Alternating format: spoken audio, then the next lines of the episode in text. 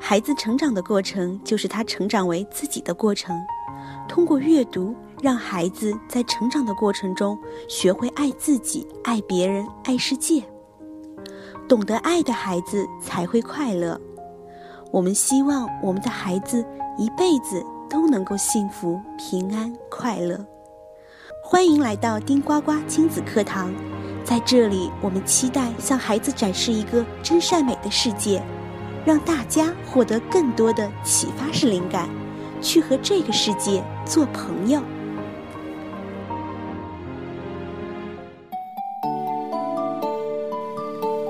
大家晚上好，我是陪你们聊孩子那些事儿的 Vivian。给孩子读书呀，看似是件稀松平常的事儿。可是要做好这件事儿，却是一点也不容易的。前些天和朋友聊到，为什么大声朗读能让孩子更聪明？我记得有个爸爸曾经问过我，平时如何能做到大声朗读？当时他问我的时候，我真不知该如何回答。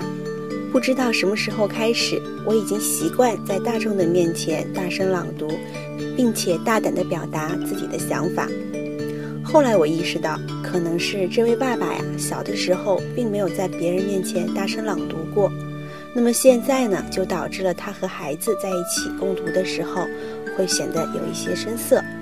那如何大声朗读，自然就成了他和孩子之间的一个问题。我们说读书给孩子听啊，其实就像和孩子说话一样，我们读的越有表现力的时候，这样的体验啊，越是显得梦幻。同样呢，还因为读书其实是可以树立孩子的自信心的。比如说，孩子越爱读书，他就会越想要假装的在读书。这样频繁的假装的在读书啊，其实也是越快的让孩子学会阅读。当然，我们说在阅读朗读的时候，大声读还不够，我们还需要好好的读。同样呢，朗读能给孩子带来欢笑。而且能够拉近彼此的距离的同时，还能够引发孩子的一些好奇心，能够在孩子的脑海中将阅读和愉悦自然地联系在一块儿。既然说到这儿，那么如何掌握朗读的技巧，薇薇娅在这儿想跟大家一起分享一些要领。首先呢，嗯，我们要尽可能的尽早给孩子朗读，因为我们越早开始呀，做起来就会越加的容易。那么达到的效果也会比较的好。每天呢，至少要安排一段固定的读故事时间，就像美国的幼儿园里一定会有 story time 这个环节一样，能够让小朋友慢慢的养成一种阅读的习惯。那么当我们读故事的时候呀，通常都会对它非常的熟悉，而且这个故事也应该是我们自己非常喜欢的。这样来说的话，那么啊，即使即便是读了非常多遍。依旧能够非常自然地保持着对故事的热情。那么读故事的时候呢，还要随时注意自己的形态和眼神与孩子之间目光的交流。这种要尽可能的在读故事的过程中使用一些多样的词语。当然，为了鼓励孩子参与啊，我们还要在适当的时候让孩子可以自主的翻翻页。在这里还需要注意的是，就是我们在开始一段朗读或者是阅读故事之前。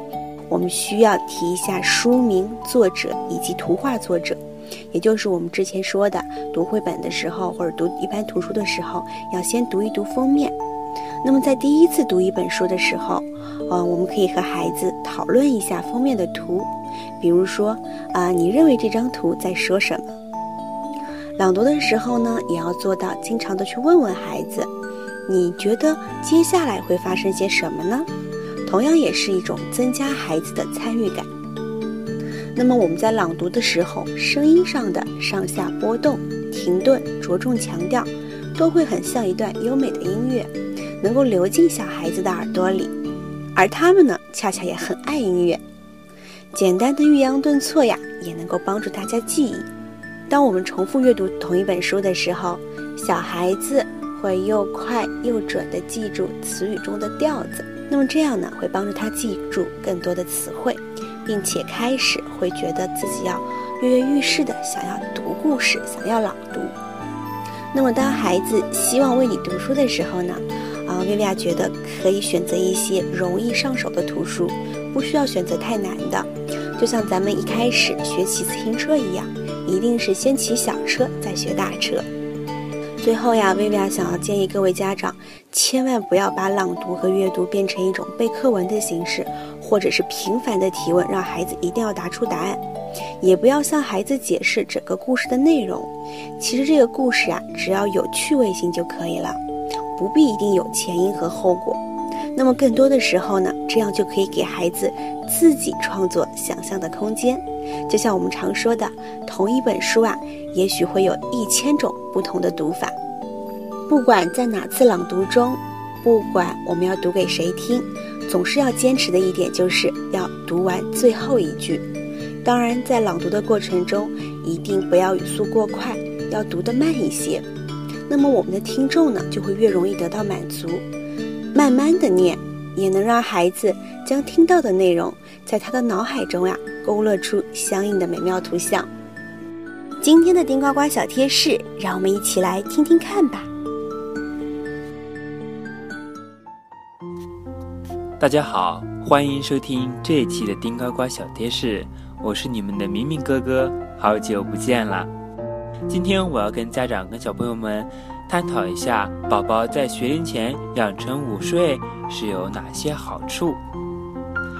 那么，宝宝在学龄前养成午睡有哪些好处呢？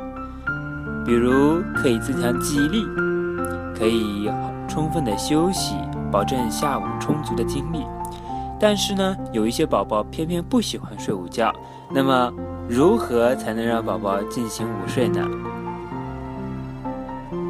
不让孩子饭后午睡会扰乱其大脑储存记忆的方式，从而影响其学习能力。研究人员发现，不午睡的学龄前儿童比午睡的孩子记忆力减退快，甚至晚上睡个好觉，他们也不能提高分数。该发现强调了睡觉对巩固记忆的重要性，也就是巩固大脑学习新信息的能力。养成午睡习惯的孩子收益最大。宝宝午睡好处多，那么如何让宝宝午睡呢？午饭后不要带宝宝到户外活动。午饭时和午饭后不要开电视，不要放欢快、节奏感很强的音乐。把窗帘拉上，让室内光线暗下来。陪伴宝宝一起躺在床上。如果宝宝能够躺在家长的身边，不闹着家长陪他玩耍，那么。家长就可以闭上眼睛睡觉了。如果宝宝让家长陪着玩儿，那么家长就闭着眼睛，搂着宝宝，轻轻地哼摇篮曲或轻声地讲故事。不要讲令宝宝兴奋的故事，语速要慢，语调要低，故事情节要平和。如果家里有条件，可以把午睡地点和晚上睡觉地点分开。这样会让宝宝有兴趣躺下来。一天两次去同一个地方都是为了睡觉，宝宝会因为没有新奇感而拒绝上床。我们还可以告诉宝宝，我们睡午觉后可以到户外玩耍，而宝宝连眼睛都不闭，那家长就陪着宝宝躺半个小时，更长的时间就没有意义了。如果家长希望宝宝睡午觉，就要坚信宝宝总有一天会闭上眼睛入睡。即使现在不睡，也要按时躺到床上去，让宝宝养成有午睡上床的习惯。家长要有耐心地引导孩子养成午睡的习惯哦。好的，今天的丁呱呱小贴士就到这里了，大家下期再见哦。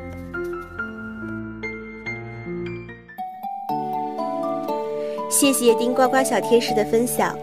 最后，薇薇娅愿各位宝爸宝妈们能度过一个又一个美妙的朗读的夜晚。各位晚安。